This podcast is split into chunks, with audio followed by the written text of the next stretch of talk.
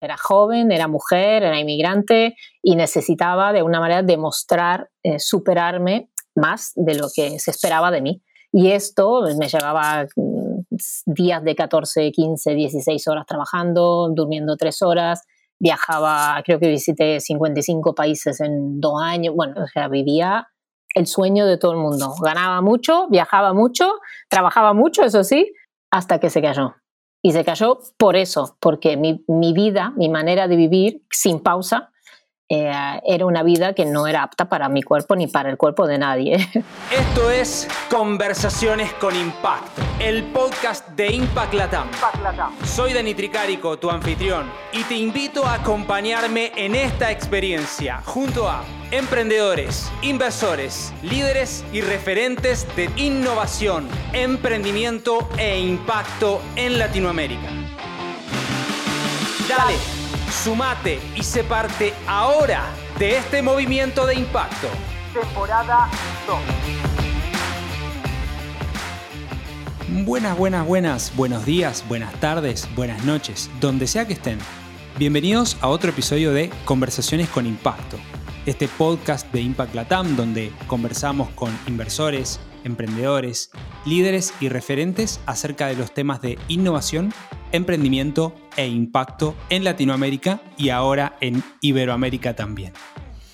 A lo largo de este podcast conversamos con eh, nuestros destacados eh, entrevistados, invitados, y recorremos juntos sus historias, fuentes de inspiración, aprendizajes, errores y mejores prácticas, fomentando la transición sostenible, que es hacia un futuro inclusivo regenerativo y justamente sustentable o sostenible. Les quiero comentar que desde ahora pueden comenzar a apoyar este podcast por tan solo 3 dólares por mes ingresando en www.impactlatam.co barra podcast. Ahí seleccionan en Quiero apoyar. Les estaré y estaremos completamente agradecidos de mi parte, del equipo, para poder generar más y mejor contenido y expandirlo en la región. También les pido que por favor nos ayuden calificando este episodio en cada una de sus plataformas de preferencia en la escucha, eh, donde lo escuchen, eh, con un rating en las estrellas, o sea, dejándonos en las estrellas, o una breve reseña. Muy bien, el día de hoy tengo el gran gusto eh, y honor de conversar con una tremenda referente. ella está en Barcelona, en España, y es otro de estos episodios que estamos haciendo también compartiendo un poco la realidad de otros países, que no es Latinoamérica, pero que están ciertamente cerca.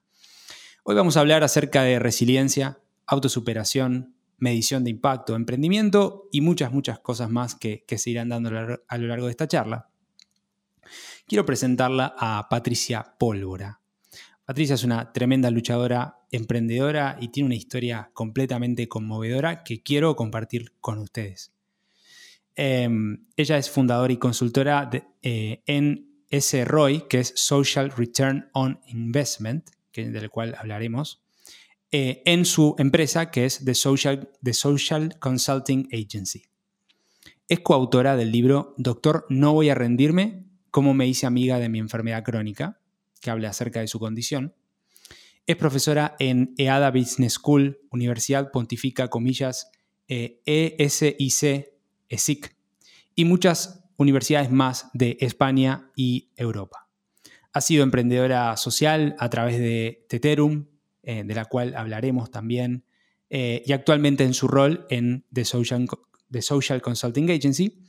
Posee una certificación en medición de impacto social con de SROI, Social Return on Investment, y ha estudiado en la Universidad de Barcelona, en ESIC y entre otros muchos espacios.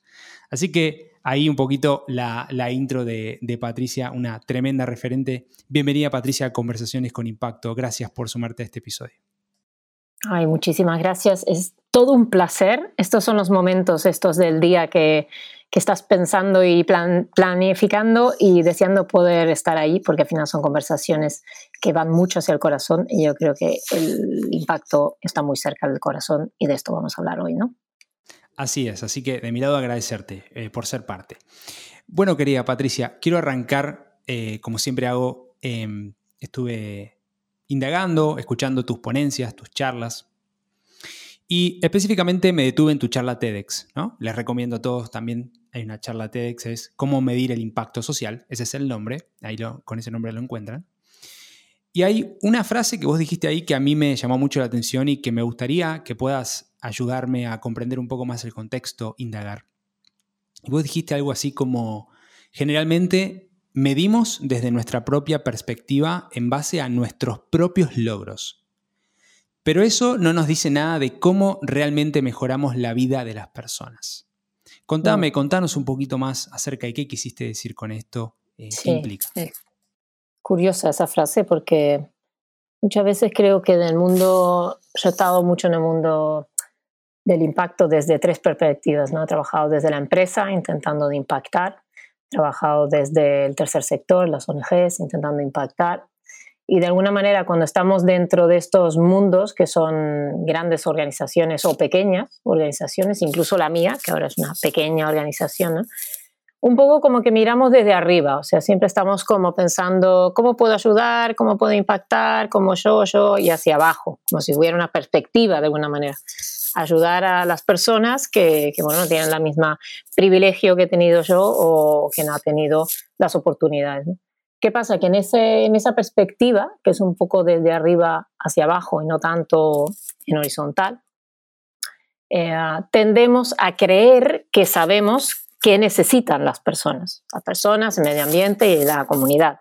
Eh, ¿Por qué? Porque lo basamos en experiencia, porque lo basamos en que lo hemos hecho antes, etc. Y muchas veces nos olvidamos de preguntar qué, qué necesitas o qué ha cambiado o qué crees tú que va a cambiar con esta actividad sino que como que asumimos y ponemos nuestros propios objetivos de que quiero que estas chicas se sientan más empoderadas o quiero que estos chicos estén más preparados para el mercado laboral, quiero que se sientan más seguros, quiero reducir la soledad no deseada. O sea, tenemos como un poco estos hitos, yo les llamo como los hitos, que son los de impactos deseados que queremos como organización. ¿Qué pasa? Cuando ya tenemos una idea predefinida de lo que creemos es bueno para otros, de la misma manera que como padre o madre eh, muchas veces creo que algo es bueno para mi hijo sin preguntarle. Eh, también ponemos nuestras metas y la ponemos desde qué perspectiva. Bueno, desde lo difícil que puede llegar a ser conseguir este hito. Entonces, en España tenemos un problema con el paro tremendo, por lo que si consigo que 300 chicos eh, tengan un trabajo mañana gracias a mi programa de empleabilidad, hago la ola, porque es difícil y porque hay un, número de paro alto. Pero esto es desde mi perspectiva. ¿Quién dice que no son 3.000? ¿O quién dice que no son 3? ¿Por qué pongo una meta a base de un objetivo que yo mismo he puesto? ¿Qué pasa cuando después lo consigo? Digo, pues mira, no era, queríamos 60%, pero hemos conseguido 80% y ahí me aplaudo y me digo que he cumplido con mi objetivo. Pero ¿qué, ¿qué he conseguido? He conseguido aquello que tenía en mente que consiguiera, ¿no? La diferencia de medir el impacto es preguntar a esta persona, ahora que tienes este trabajo, que eso era mi objetivo, ¿eh? ¿eh? qué ha cambiado en tu vida? Porque asumimos que un trabajo es positivo, pero ¿y si? ¿Y si? Digo, ¿y si? Esta persona está pasando por mucho estrés, está pasando por mucha ansiedad, tiene que trabajar tres horas para ir al trabajo y tres horas volver, seis horas se pierde de transporte, no ve a sus hijos, no puede conciliar, no tiene una alimentación porque, porque tiene que comer rápido para, llegar a casa rápido. Todos esos impactos me los pierdo porque lo que estoy midiendo es simplemente si tiene un trabajo o si se siente más empoderada del 1 al 10. No estoy midiendo qué hace esa chica con ese empoderamiento. Entonces, cuando digo que partimos de nuestros objetivos y nos medimos a nosotros mismos, yo siempre digo, no dejen de medir esto, es súper importante, es lo bien que hago mi trabajo. Otra cosa es si estoy diciendo que quiero medir el impacto y estoy midiendo lo bien que estoy haciendo mi trabajo y no me estoy preocupando por el siguiente paso que decir y todo ese bien que hago mi trabajo, ¿en qué se ha convertido? Y ahí creo que hay una pequeña confusión de lo que es impacto y de lo que es valor social. En términos terminología, ¿eh? que es una traducción del inglés y la estamos usando un poco putpuri para decir diferentes cosas.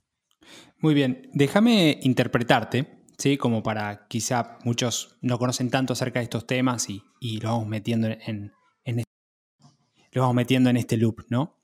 Em, a ver, básicamente lo que vos estás diciendo es, eh, en términos de medición de impacto, generalmente terminamos midiendo una variable, que es una variable que, y esto es una subjeción, subjetivamente mío, eh, una variable cómoda, que es básicamente, eh, che, voy a hacer más empleo, esa persona, o sea, capacite X cantidad de gente, esa gente se reinsertó, consiguió empleo, fin del tema.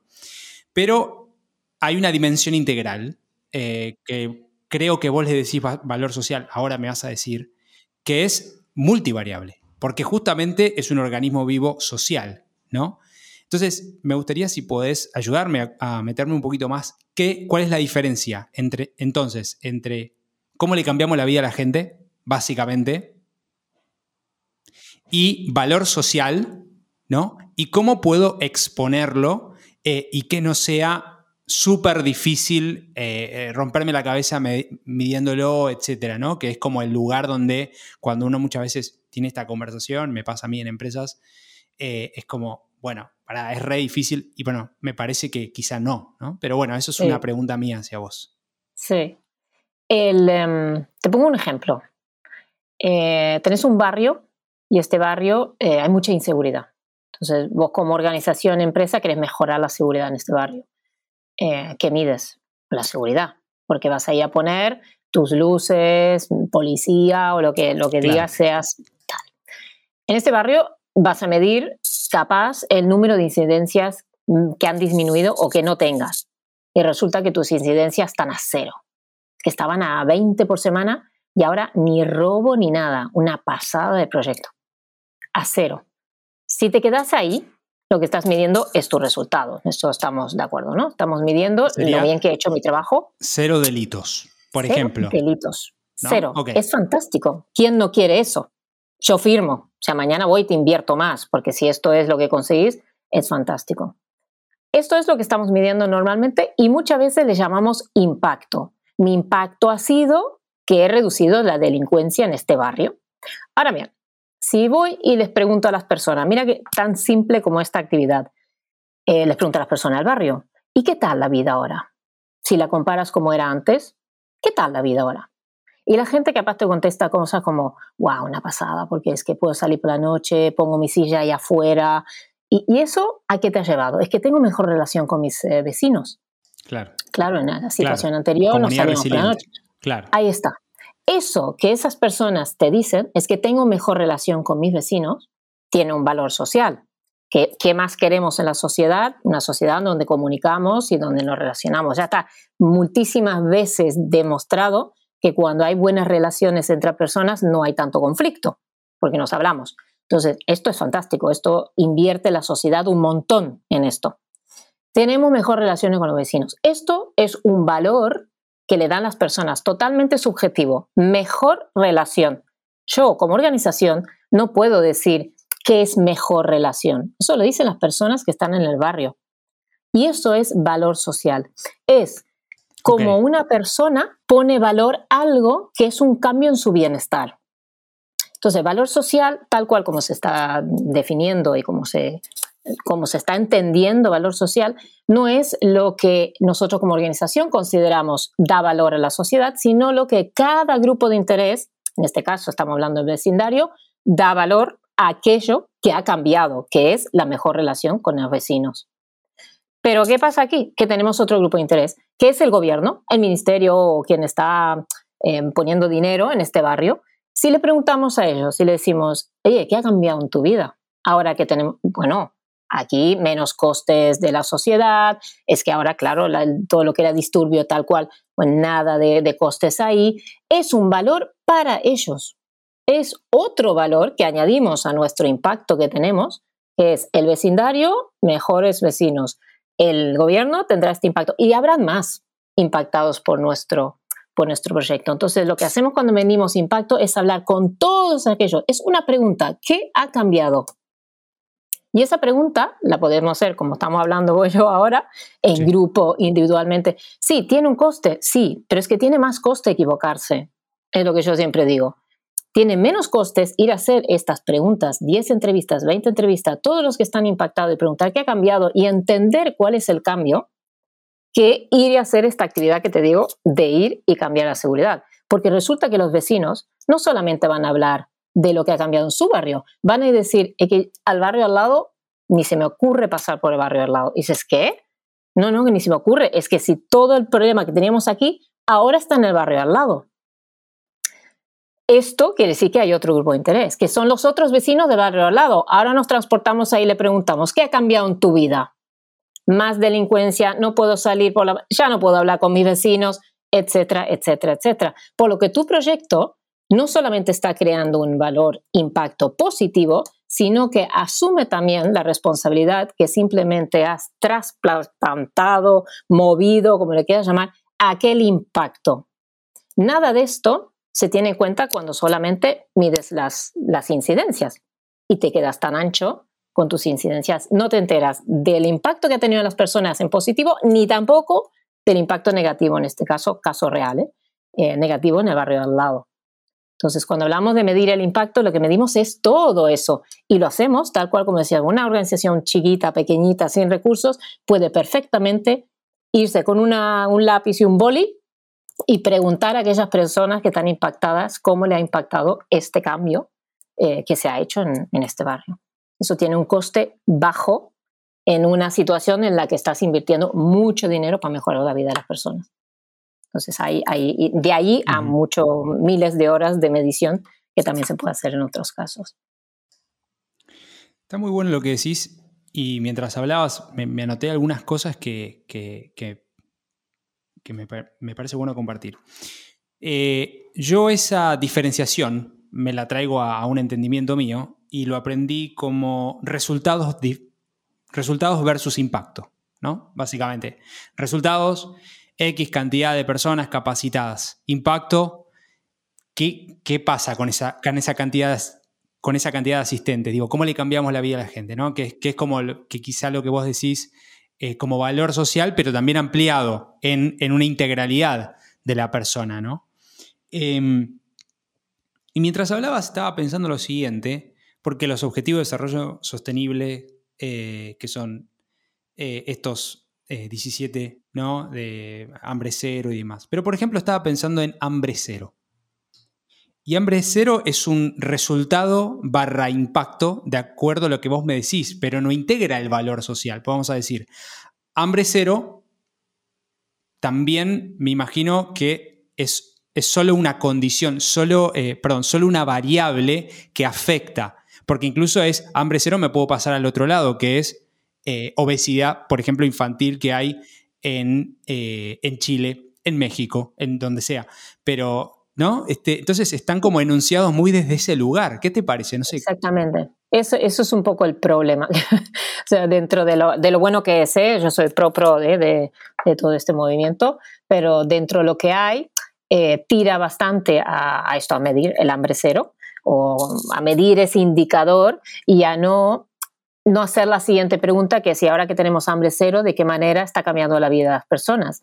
Y lo que decías, ¿no? Que en un, caso puede ser, está cambiando en positivo, porque ahora que no tengo hambre, eh, puedo estudiar y cuando puedo estudiar puedo buscar un trabajo, etcétera. Pero es que también puede ser para el otro lado. Ahora que no tengo hambre, eh, me, me permito montones de otras libertades que capaz me afecta hasta, hasta en negativo en, en cuanto a cómo, cómo y qué como.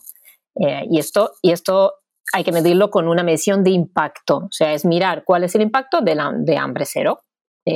Y esto se está trabajando ahora, se está intentando de integrar estas dos eh, bueno, puntos de vista, porque al final las, los ODS son objetivos, ¿no? Es, hemos llegado a este objetivo.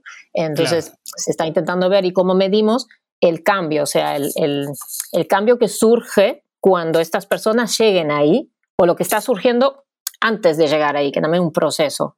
Y qué, qué cambia y cómo medimos eso que cambia, que eso es lo difícil en la medición de impacto medir el cambio, cuánto ha cambiado y cómo de importante es para ti. Porque capaz ha cambiado chiquitito, poquitito y es cero importante. Entonces, que me estoy ahí metiendo un montón de dinero o todo lo contrario, o sea, ha cambiado mucho y es súper importante. Entonces, lo que intenta la mención de impacto es entender eh, en dónde pongo mi enfoque. O sea, ¿para, ¿para qué? Para optimizar esa inversión, que no estamos, no estamos, tenemos muchísimo dinero, o sea, tenemos que optimizar nuestras inversiones de impacto para que tengan el máximo impacto. Y para entender eso hay que medir los cambios de las personas y lo que consideran ellos que es de valor para, para las personas que nosotros estamos impactando. Te voy a hacer una pregunta más de esto y después me quiero meter directamente al Social Return on Investment, específicamente para eh, darle una variable monetaria a esto. Pero antes de eso, bueno, hablamos un poquito de esto del, impacto, de la medición integral, de las múltiples variables. ¿Qué ves vos eh, en términos de interés de los contratantes de esto, de las empresas, de los estados? ¿Qué les interesa ver? Eh, o, cómo, digamos, ¿qué, ves ahí?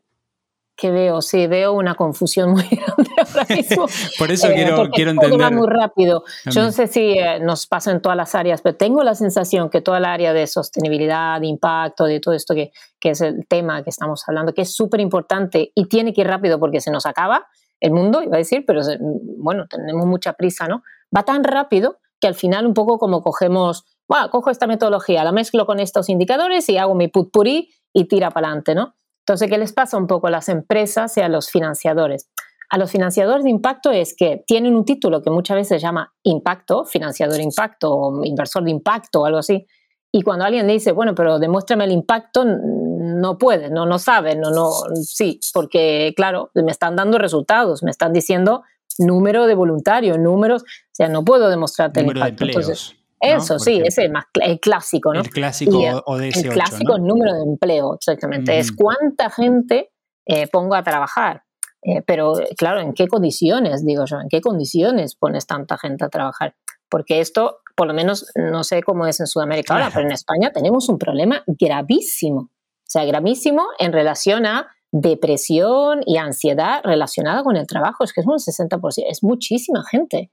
Y esto por un tema de cómo se está gestionando el empleo. Entonces ya no, yo creo que todos entendemos ya que va más allá que, que, estos números, ¿no? Pero a los financiadores eh, les cuesta esto, porque ellos quieren saber sobre impacto, pero no tienen herramientas. Entonces, ¿qué está pasando? Que se está moviendo el mundo hacia algo que se llama la inversión de outcomes, o sea, inversión en impacto. Sí. Y esto es muy chulo. Bueno, chulo. Esto es eh, más fácil de tocar, porque esto es yo te voy a pagar, yo te voy a invertir para que tú me generes un impacto. Yo no quiero saber cuántas chicas, cuántos. Yo lo que quiero saber es cómo ha impactado en la vida de las personas y qué valor tiene esto. Entonces, si quiero invertir en empoderar a chicas, quiero en, chicas empoderadas. O sea, quiero que me lo demuestres, que me lo evidencies, como dicen en inglés, ¿no? Em, y, y, con eso podré saber yo, como inversor de impacto, dónde tengo que invertir para maximizar esto. ¿Cómo llegar ahí? Si lo haces con un curso, si lo haces plantando árboles en el bosque, eso no, no es lo que el inversor no es experto en, proyectos sociales. Esa es la organización la que es experta, el que sabe hacer. Por lo tanto, si vos sabes hacer esto como en un trabajo, ¿no? Es decir, yo quiero este objetivo, ¿cómo llegar ahí? Si lo haces de la playa, mira, genial. Pero lo que quiero es el objetivo. Entonces, la inversión de impacto se está moviendo hacia ahí. Y esto, ¿qué pasa? Que los de inversor impacto presionan las organizaciones, demostrame tu impacto, y las organizaciones no tienen recurso ahora mismo, ni recurso, ni el tiempo, ni el conocimiento. Entonces se estresan y empiezan a tirar de metodologías de donde puedan para conseguir algo que puedan decir, mira, me lo han medido, toma, y así conseguir la financiación. Hay una especie de correr ahora, eh, pero que se, se come un poco la cola porque, bueno, está saliendo de todo, de, todo, impacto, o no impacto, eh, por querer cumplir con una meta. Y las empresas les pasa lo mismo, lo mismo. Y, vos sabés que em, llevándolo a, un caso, por, ejemplo, en el venture capital, ¿no? Emprendimiento, eh, startups sobre todo, ¿no? Entonces, generalmente es como, bueno, invertimos en esta startup, que además genera, obviamente, objetivo de desarrollo sostenible número 8, pero cuando yo me encuentro con esa realidad de generamos empleo, generamos impacto, que esa es como una enunciación, y esto es una, una es mío, ¿no? No, no, no, no, no, no lo comentás vos. Yo siempre hago una aclaración como muy, muy puntual, que es, ok, lo hacía Ford en 1920 y lo haces vos generación de trabajo es ni siquiera es, ni siquiera es una externalidad, es parte del flujo, ¿me entendés?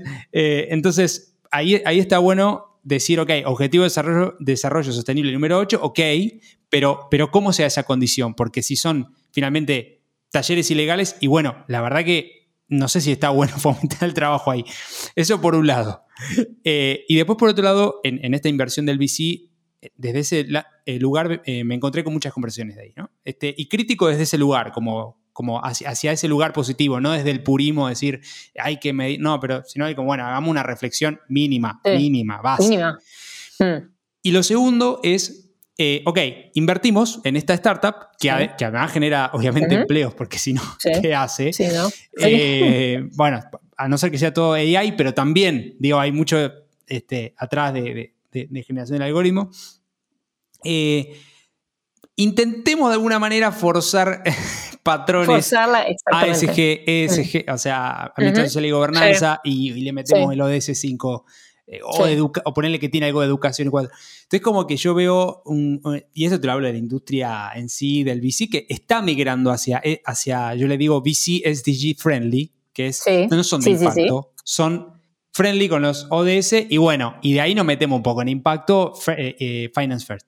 Y después está la inversión de impacto pura y dura, que es más compleja y es como mucho más categórica, pero que estos dos mundos no están conversando y me parece a mí, y termino con esta aclaración porque quiero hacerte la pregunta, ¿qué pasa? Yo veía un poco lo que ves vos, que es, che, esto está migrando hacia el mundo del impacto, ¿no? Hacia la inversión de impacto, eh, outcome-based eh, finance, bla, bla, bla. Y como que estaba BlackRock, ¿no? Y los fondos estos grandes, diciendo, che, banquemos esto porque nada, porque está buenísimo, porque se viene, porque la carta de Larry Fink y bla, bla, bla, que ya varias veces hice esa Todos pregunta. Los años. Pero claro, ahora es como, bueno, che, ASG, ok, bueno, no sé, es un nice to have, no es tan importante, o sea, está pero no está, no va a ser mainstream ahora, pero en cinco años más, que lo venían diciendo hace diez. Entonces, no sé, eh, me estoy encontrando un poco con esas conversas y en el medio los limited partners, estoy hablando de nuevo con el venture capital, diciendo, che, loco, reportame algo de impacto, porque si no, no va. Eh, y como sigo reportando empleos. ¿Entendés? No sé, esa es una visión eh, parcializada mía, quiero ver si lo compartís, si no. Este, sí, yo comparto un poco la, la, idea esta de, bueno, primero la confusión y la... Y, ah, y también las buenas ganas, ¿eh? que, que muchas veces soy, porque claro, yo me muevo en mi mundito y soy bastante estricta como en mi, mi, parte de impacto, ¿no? Entonces, a veces intento ablandar, decir, a ver, la gente hace lo que puede, dentro de lo que puede, con lo que puede. Entonces, sí, sí, obvio, obvio, eh, saliendo de esa base, sí. sí, hay que decir, mira, bueno, llamarle las tres sílabas que quieras y DG es GG, o, pero, pero de alguna manera eh, la idea es la misma, ¿no? Es que queremos que vivir en un mundo donde el bienestar eh, para todos, las personas, el medio ambiente, la comunidad. Eso es como la base de todos. Entonces, la pregunta clave es, ¿y cómo llegamos ahí? ¿Y qué puedo aportar yo desde mi empresa para, para conseguir esto? Y entonces la segunda pregunta es, bueno, ¿cómo sé si lo he conseguido? Y ahí es donde entramos como en medición, ¿no? Y después cómo lo gestiona para mejorar ese impacto. Y ahí hay 25, el otro día vi 150 herramientas, bueno, una locura, de cómo se puede hacer esto de diferentes 150, wow. 150, hay una, hay una base de datos, después se la paso y si la poner en el link. Sí, sí, 150 herramientas que, que, supuestamente miden impacto, resultado, una mezcla o lo que, lo que uno le quiera llamar. Eh, pero bueno, que hay herramientas, que no es por falta de herramientas, es más bien por falta de capaz base. Es decir, desde mi punto de vista, como yo siempre digo eh, cuando hablo con mis, eh, las organizaciones, ¿cómo te sentís cuando te vas a dormir? O sea, que tu sensación cuando te acostás en la cama, ¿cuál es? De lo que estás aportando. Porque yo por lo menos en, mis empresas que han sido B Corps y que han sido siempre desde como el cuidado de una manera de las personas, yo siento esa, esa cosita de, ah, y como, como una especie de, de, ah, igual no lo he hecho tanto como podía y intentar de buscar cómo puede mejorar la vida de las personas con mi negocio, con mi manera de trabajar, con las, las personas que trabajan. No sé si te he contado que nosotros hacemos asambleas de grupos de interés en la empresa. Ajá, Por año juntamos a todos los grupos de interés. Entonces, es decir, ¿pero qué grupo de interés puede tener una empresa que mide el impacto como nosotros, un montón. O sea, nosotros tenemos los que trabajan en la empresa y las familias de quienes trabajan en la empresa. También es verdad que nosotros contratamos chicas de entorno socioeconómico vulnerable y bueno, tenemos un, perfil eh, que también impacta, digamos, eh, a sus familias. Y también eh, a los partners, invitamos a los clientes, invitamos a los proveedores invitamos a, a los socios económicos, o sea, todos están en la misma reunión.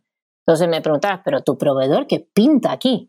Bueno, lo que pinta es que más me gasto un pastizal todos los años en eh, financiar algunos servicios que nos, que nos dan. Por lo tanto, obviamente que me impacta él a mí o yo le impacto a él. Porque mañana dejo de comprarle el servicio y capaz yo soy un cliente grande y le hundo la empresa. Entonces, toda decisión mía como empresa tiene un impacto sobre él. ¿Por qué ellos no van a estar en mi toma de decisión?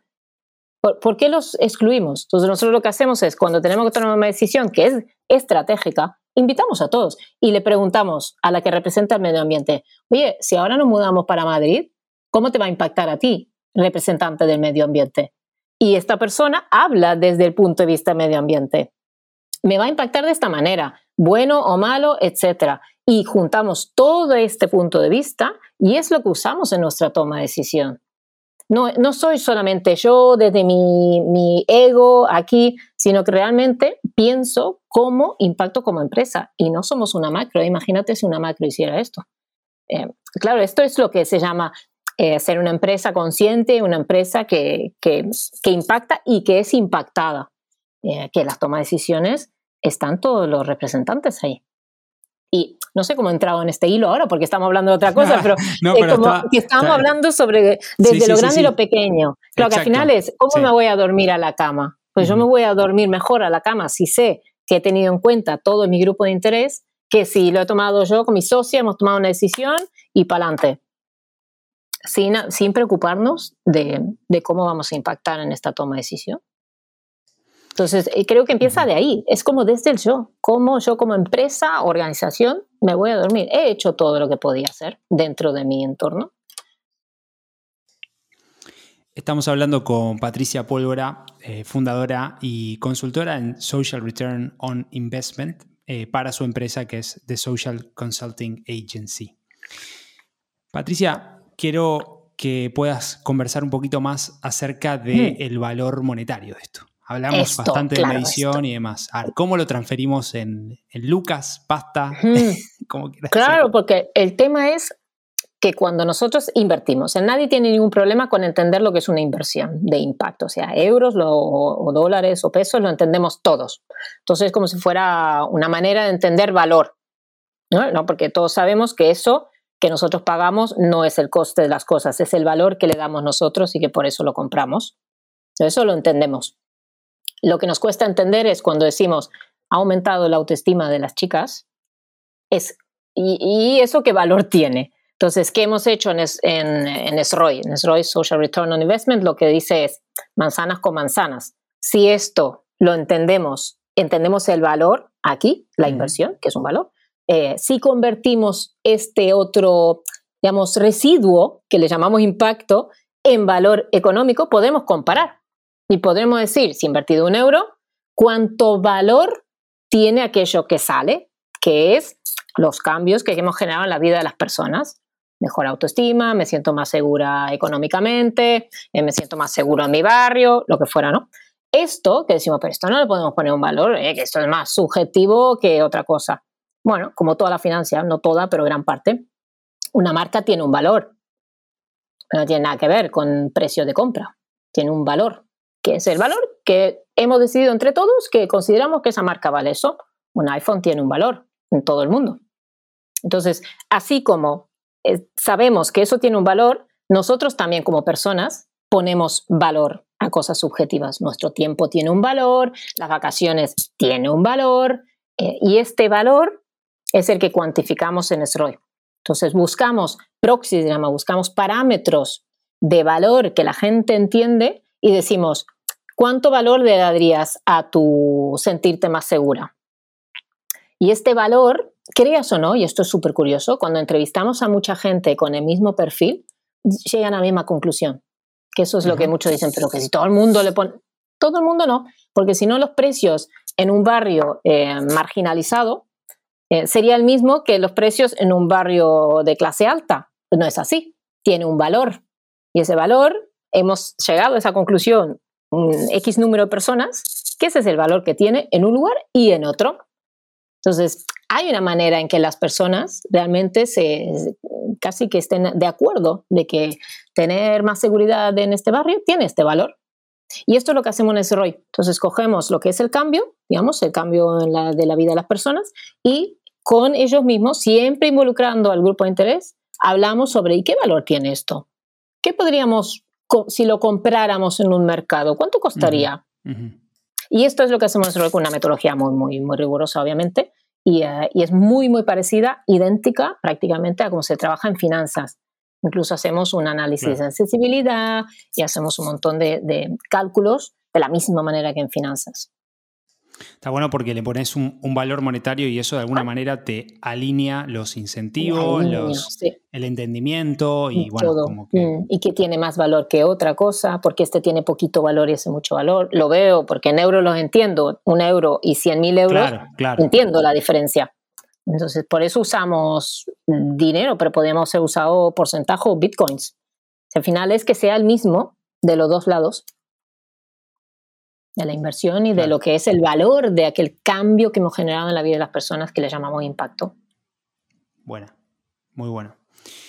Bueno, Patricia, me quiero mover hacia, hacia otro lugar que ya ahí eh, me parece interesante para que también eh, gran parte de la audiencia pueda conocerte a vos, tus aprendizajes y demás. Vos sos coautora del libro Doctor, no voy a rendirme, ¿no? que presenté anteriormente, eh, Cómo me hice amiga de mi enfermedad crónica.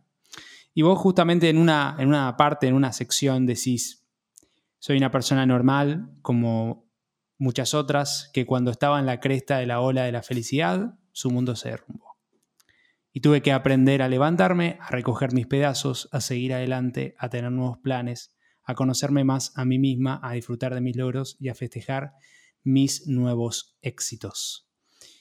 Contame, contanos un poquito más acerca de esto, eh, del libro, de un poco tu, tus ¿De dónde nace este libro? Sí. Eh, bueno, nace de una experiencia que está basada con una... Mm, tuve una enfermedad mm, crónica que se llama artritis reumatoide, que la primera vez que me dijeron tenía 29 años y pensé, pero esto no es lo que tiene mi abuela, porque se asocia mucho con gente mayor, ¿no?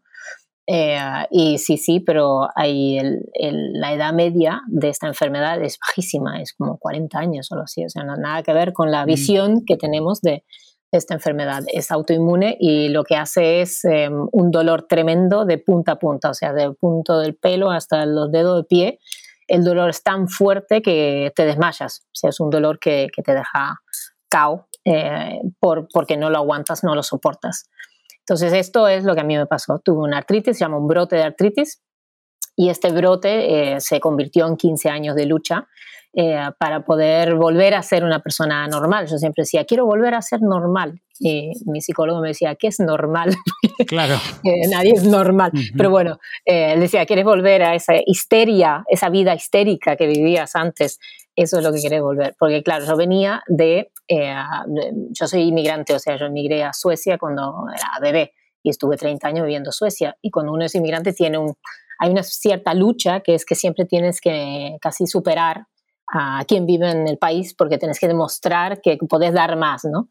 Eh, de una manera es como que tienes que eh, conseguir que, que, te acepten en todos los ámbitos. Entonces, como inmigrante y mujer, además yo trabajaba en un entorno tecnológico, un 80% masculino, eh, luchaba contra mucho. Era joven, era mujer, era inmigrante y necesitaba de una manera demostrar, eh, superarme más de lo que se esperaba de mí. Y esto me llevaba días de 14, 15, 16 horas trabajando, durmiendo 3 horas, viajaba, creo que visité 55 países en dos años, bueno, de estas locuras eh, por, por, el trabajo que tenía. Y siempre súper feliz, o sea, vivía el sueño de todo el mundo. Ganaba mucho, viajaba mucho, trabajaba mucho, eso sí, pero claro, fiesta por todas partes, joven, eh, lo típico que mm, en Suecia además, que es un país con una sociedad muy, muy protectora del, ciudadano, con casa, con todo, hasta que se cayó. Y se cayó por eso, porque mi, mi vida, mi manera de vivir sin pausa, eh, era una vida que no era apta para mi cuerpo ni para el cuerpo de nadie. y, uh, y, esto que estaba en la, la ola, en la felicidad tope.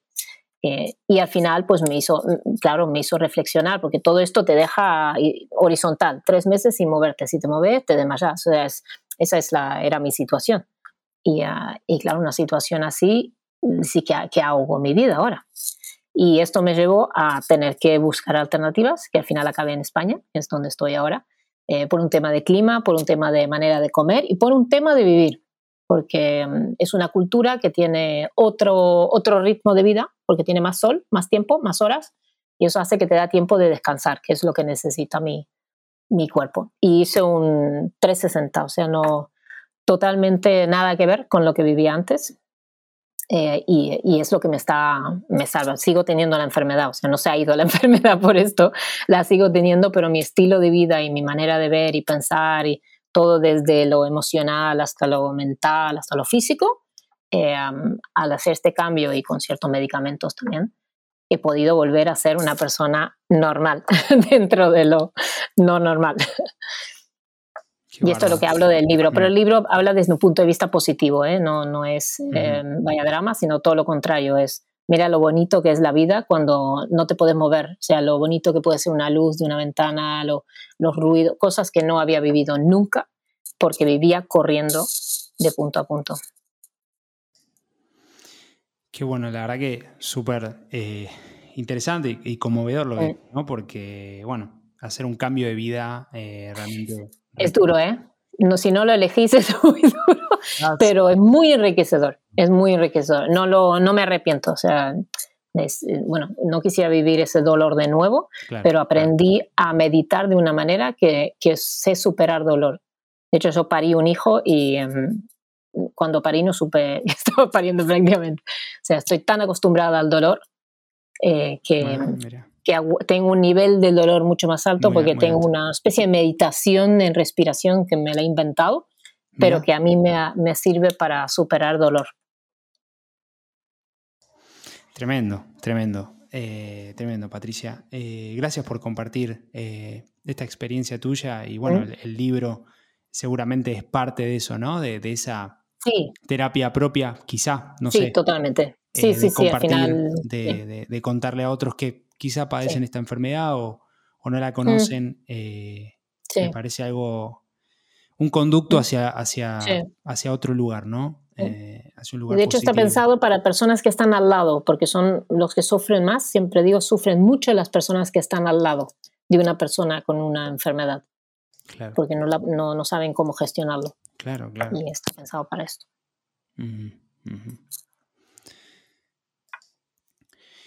Bueno, querida Patricia, eh, siguiendo con esta conversación y primero lo que me parece, realmente te quiero, quiero destacar tu, ejemplo de vida, uno cuando a veces se encuentra con, estas historias, me pasa con vos, con, mi querida amiga Georgina Sposetti, que también tiene una enfermedad de esas raras y que también, eh, no sé si era similar, eh, y después se sobrepuso y emprendió y ahora tiene un emprendimiento que se llama Un ensayo para mí, es una historia fenomenal, donde también le dijeron vas a terminar silla de ruedas y demás, eh, o, de alguna manera, todos esos casos de alguna manera te hacen, te ilustran, ¿no? Te dicen, che, no, me tengo que, tengo que agradecer y tengo que, que entender la vida de otra manera, ¿no? Y que quizá es eso que vos llamás la, locura y la o, ese, o ese normalidad entre Esa normalidad que no eh, es. no saber lo que es normalidad para cada uno también, ¿no? Eh, y lo que se ha acostumbrado uno eh, también, también a eso. Así que te este, quiero realmente felicitar por, por escribir el libro, por, por, ser coautora, ¿no? Porque entiendo que lo escribiste con otra persona. ilustrando eso, por eso quería arrancar, quería contar eso, ¿no? Acerca de tu resiliencia, tu autosuperación, sobreponerte, recibir esta, esta noticia a los, a los 29 años y bueno, hoy ya habiendo emprendido un segundo emprendimiento. Y con eso me gustaría que puedas compartir y quiero hacer un trazado así como rápido por una cuestión de tiempo, eh, porque es algo que quedó en tu historia, en tu historial, eh, previo a tu a The Social Consulting Agency y esta eh, eh, ese ROI que hablamos, vos eh, fuiste fundadora de Teterum, que es eh, creo que la primera empresa B o una de las primeras empresas B en producción o, envasado y venta de, de test con, con, público, digamos, con empleados con, T, con, TEA, era, ¿no? Con, sí, con autismo, correcto. Con autismo. si me puedes contar un poquito acerca de esa experiencia, lo que fue más que nada para vos, y bueno, cómo fue ese proceso de desprendimiento de ese hijo o hija, ¿no? ¿Y cuántos años te tomó? Sí, un montón. pero, sí, lo, lo viví con, con, mucho amor y con mucho cariño, con muchas lágrimas también. El emprendimiento pasa por todas las emociones. Además, este emprendimiento, eh, yo eh, como mujer con artritis no podía quedar embarazada por todo el medicamento que me tomaba y en un momento dado se nos abrió una pequeña ventana que era imposible, lo, lo que al final fue posible, eh, que me, me permitido poder, poder, quedarme embarazada y nunca pensé que iba a quedar y cuatro días después de crear Teterum, eh, me enteré que, te, que, iba a tener ser madre además. entonces, parí dos hijos. parí dos hijos. Uno que era un milagro porque no era posible y el otro tampoco era, un milagro, tampoco era posible porque era una marca de té en el que trabajaban personas con TEA, con autismo, que no suelen ser los primeros en fila en el mercado laboral y que además vendía té en España, que té en España hay un 5%, el resto bebe café. Y, ah, y, que era un proyecto que era una empresa SL, pero que era social. Y en aquel entonces era o eres una ONG o eres una empresa. Aquí una cosa entre media no existe. Entonces buscar fondos con una barriga de ocho meses de embarazo y tal cual no, no fue fácil. Tengo que decir que fue, fue muy, muy difícil. conseguí, al final conseguí inversoras eh, femeninas, porque más el otro reto era que quería inversoras femeninas. Había muy pocas inversoras femeninas en, en, España. Entonces quería que mi empresa tuviera eso. Esto fue en el, tiene que haber sido en el, Aston es del 14, pues tiene que haber sido el 13, 2013. Ah, ah ok. Entonces, bueno, sí, sí, exactamente. Y, ah, y, todos estos retos, pues al final se, se creó la empresa, era un shop online, eh, o sea, una marca de té, pero era, era online, la marca de té y trabajábamos con, con, este concepto de ser una empresa de impacto a nivel medioambiental, con el tipo de bolsa, eh, que era también difícil porque no existía en aquel entonces, y el transporte y quién trabajaba y cómo trabajamos. Eh, fue todo un reto, pero era una empresa que realmente desprendía amor, era lo que decían nuestros clientes, que me llega el té y estoy segura que está como lleno de amor y esto creo que fuera lo más bonito de, de, esta marca. La tuve que vender, no, la tuve que vender porque mis manos, eh, tengo artritis reumatoide y prácticamente no puedo escribir con las manos eh, y los pies van por el mismo camino. Entonces, un shop online requiere mucho ordenador y todo lo hago con la voz, por lo tanto me canso muchísimo si todo es online. y entonces tuve que emprender hacia otra cosa. Pero la que ahora tiene Teterum es encantadora, sigue el mismo, el mismo hilo y, y, y sigue siendo una empresa B tal cual como se montó. Qué linda experiencia. Así que bueno, también ahí tenés mucho más bagaje profesional y, muchos hitos.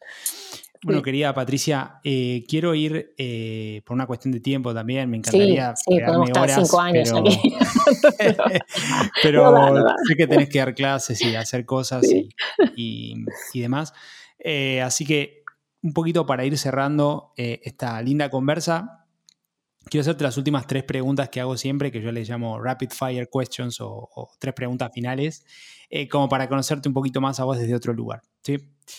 Em, si tuvieses que regalar, regalarle un libro, serie o película a otra persona, ¿cuál sería y por qué? ¿Y por qué? Eh, hay uno que siempre regalo. Bueno, hay dos que siempre regalo, pero uno que regalo que se llama, en inglés es The Moment of Now, Em, The Moment of Now, Of Now. Es el, a ver si el, difícil, el eh, Toller es el apellido, pero Eckner Toller, sí, Eckner Toller, creo que es. Toller, sí, no te preocupes que después lo vamos The Moment of Now lo buscas. Esto va sobre el momento. Esto es clave. O sea, es un libro clave. Eh, cuando uno está súper perdido por ahí, no sabes quién, qué propósito, quién eres y todo esto, eh, que nos pasa, eh, a mí me sigue pasando, saco The Moment of Now eh, para reconectar con eso el momento, eh, el momento ahora, lo que estamos viviendo ahora los dos en este momento, eh, la importancia de esto. Sí, este, este, este. Brutal. Eckhart Tolle. bueno, lo vamos a dejar en, el, en el link extendido. Sí, para este, este, este libro es para leerlo varias veces y es que es el que suelo regalar. O sea, cuando regalo libros, que regalo muchos libros porque en mi casa es non-tech, no, no tenemos tecnología y leemos mucho. ¿Eh? mi hijo, mi pobre hijo que tiene 8 o 9 años ahora, eh, solamente tiene una hora a la semana de, de pantalla. El resto es todo otras cosas, que hay un montón. ¿eh? Mira. Eh, para completar, claro, porque en el colegio tiene mucha, mucha, mucha pantalla, intentamos de, de evitar. Ah, en el colegio ya tiene, ah, ok, ok. Tiene, claro, porque en la escuela de hoy en día todo es, todo es mucha pantalla, entonces no tenemos tele, no tenemos, todos los móviles tenemos una cajita en la entrada y ponemos los móviles ahí, los iPad y todas estas cosas que hay que tener igual Y, uh, y directamente no, no tenemos, entonces esto es una cultura que cultivamos en casa y que leemos mucho, claro. La alternativa es leer, escribir, hablar, música. claro, por supuesto. Hay como otras cosas que se pueden hacer. Lo básico. Che, bueno. Mira, interesante. Así. Me Entonces gusta. eso, él está... Sí, es duro, ¿eh? no se lo recomiendo a nadie. Tener un hijo de nueve años. claro, debe ser complejo. Uf, muchos debates, muchos debates. Pero, eh, pero así va. Mira qué bueno. Muy mm. interesante, interesante. La cajita. Te vas a quedar con la idea de la cajita el, el, no, no, pantalla. La, no sé, yo, nosotros le llamamos cero pantalla. Es, em, sí, entonces, pero la cajita es la clave, poner el móvil en la entrada. En la caja, sí, sí, lo he visto en reuniones también. Mm. Está, ayuda un montón, nada de al lado de la cama, eso ha salido hace tiempo de... sí, totalmente, totalmente. Bueno, eh, ahí lo, lo, dejamos el libro. Ahí dejamos la. Si tuvieras eh, que darte un consejo a vos misma cuando tenías 15 años eras adolescente, bueno, ya con toda esta tremenda experiencia y vivencia, ¿cuál hubiese sido? Puede ser una frase, puede ser eh, eh, dale para adelante, qué sé yo. El consejo. El consejo es, bueno, volvemos al libro, ¿eh? es el tema del momento. O sea, creo que tenemos una tendencia de correr hacia adelante, quiero aquello, aquello que está adelante, y nos olvidamos de lo, de lo que tenemos ahora y en dónde estamos y lo que estamos viviendo y el privilegio en el que muchos de nosotros estamos viviendo. Eh, y eso es lo que él me, diría, que tanto correr al final te perdés el camino. Eh, y esto, si hubiera vivido de nuevo, hubiera frenado más, mucho más. Está bueno. De, nada, varias cosas, esto de la hora, eh, no tengo mucho tiempo, pero yo todas las mañanas estoy, bueno, trato de hacerlo todas las mañanas en lo posible. Eh, tener un espacio para, rezar, para meditar, rezar, escribir. Journaling, le dicen algunos por la mañana.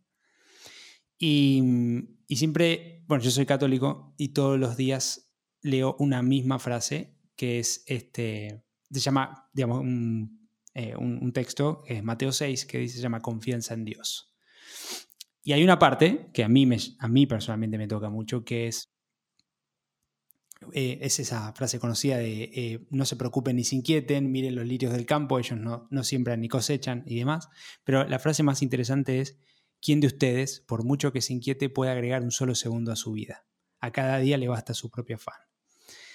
Eh, y me parece, me lo repito, es una forma de repetírmelo diariamente, ¿no? de nuevo, puede ser un libro, puede ser yoga, puede ser cualquier otra religión. Yo te comparto lo mío, que a mí personalmente. Esto es precioso. Mm. Y me parece súper importante, ¿no? porque lo perdés de vista. Entre las redes, LinkedIn, etcétera, te explota la, realidad, la venta, un montón de cosas. Y es re importante para mí no perder ese eje eh, y hacerlo, ¿no? Y hacerlo. exactamente, es eso, el mm. hacerlo. Por eso quería compartírtelo y también compartirlo con la audiencia. Es esto, es el eh, momento. Muy bien, ya para ir cerrando, eh, ¿cómo, es, ¿cómo ves el futuro de Barcelona, de España, eh, en los próximos años ligado a estos temas de impacto, medición de impacto, valor social? ¿Qué te parece? Próximos cinco Bueno, la verdad que lo veo mejor de lo que lo vi hace unos años. ¿eh? Por, varios temas. Primero que se está moviendo mucho el tema de, que la comunidad aporte, o sea, la comunidad opina, la, comunidad aporta, la comunidad forma parte de, eh, especialmente entre los niños, están haciendo asambleas de niños de, eh, de, aportación desde el punto de vista infantil y, eso siempre eso siempre es impacto, o sea, cuando uno, uno alza la voz, ¿no? y puede opinar sobre el espacio donde estamos compartiendo y conviviendo todos. Entonces, esto se está moviendo mucho en Barcelona y, se está, y en otra parte de España. y esto creo y espero que no se maluse, que realmente sirva para algo. Y lo otro es que a nivel gobierno, eh, bueno, porque nosotros también estamos llevando eh, medición de impacto con la metodología SROI a proyectos sociales de, de, ministerios, y esto hace que se va a empezar a utilizar en la toma de decisión de, de lo que es la política social de tener en cuenta el valor social que tiene para las personas, no solo para el gobierno y para el dinero y la caja del gobierno. Y esto, esto pinta bien, o esto tiene un, un trayecto que empieza y vamos a ver dónde acaba, pero bueno, hasta ahora ni existía. Entonces ahora ya tiene esta burbuja, está creciendo desde arriba hacia abajo y esto también va bien, por lo que tenemos las dos ondas, de abajo hacia arriba y de arriba hacia abajo. Entonces creo que los que estamos en el medio, que son las empresas, las organizaciones y todo esto que tenemos que ejecutar, eh, escuchando de arriba y desde abajo, eh, podemos tener esta imagen más amplia de qué hacemos, cómo lo hacemos y cómo hacemos para, para impactar donde realmente tiene valor, que es en las personas, el medio ambiente y la comunidad. Bueno, querida Patricia, eh, ha sido realmente un gusto, disfruté mucho esta conversación con vos, esta charla y los intercambios que hemos tenido también, on y offline, sobre todo online. Em, así que realmente esta no va a ser la última, eh, probablemente en algún momento cuando tengan, tengas, tengan alguna novedad o, no sé, querramos indagar un poquito más acerca de estos temas, también podamos, podamos conversar y, y conocerte. Sí. ¿Algo más que quieras destacar, compartir con la audiencia eh, antes de irte? Incluso dónde pueden ubicarte eh, si quieren conectar con vos, puede ser en el LinkedIn, puede ser mail, lo que quieras. Exactamente. Yo solamente tengo LinkedIn, no tengo redes sociales, la única que por obligación de profesión. Claro. Así que en LinkedIn siempre estoy, eh, como he hecho publicaciones, etcétera. Patricia Pólvora, solo hay dos en el mundo, o sea, por lo menos oficialmente en Internet. y la que está en Barcelona, esa soy yo así que es fácil de encontrarme. Eh, y por la página web de Social Consulting Agency, buscando medición de impacto España, eh, salimos seguro. Eh, así que pues por ahí, bienvenidos. Perfecto, bueno, un gusto Patricia y, y, seguiremos conversando y compartiendo este lindo camino del impacto. ¿Qué te parece? Me parece genial. Bueno, muy bien, ahí la tuvimos a la querida Patricia Pólvora, ella es fundadora eh, y, y, CEO también de, eh, Social Consulting eh, Agency, esta consultora que trabaja con Social Return on Investment o SROI, como hablamos hoy. les quiero agradecer a todos y cada uno de ustedes por su tiempo, por compartir esta experiencia con nosotros.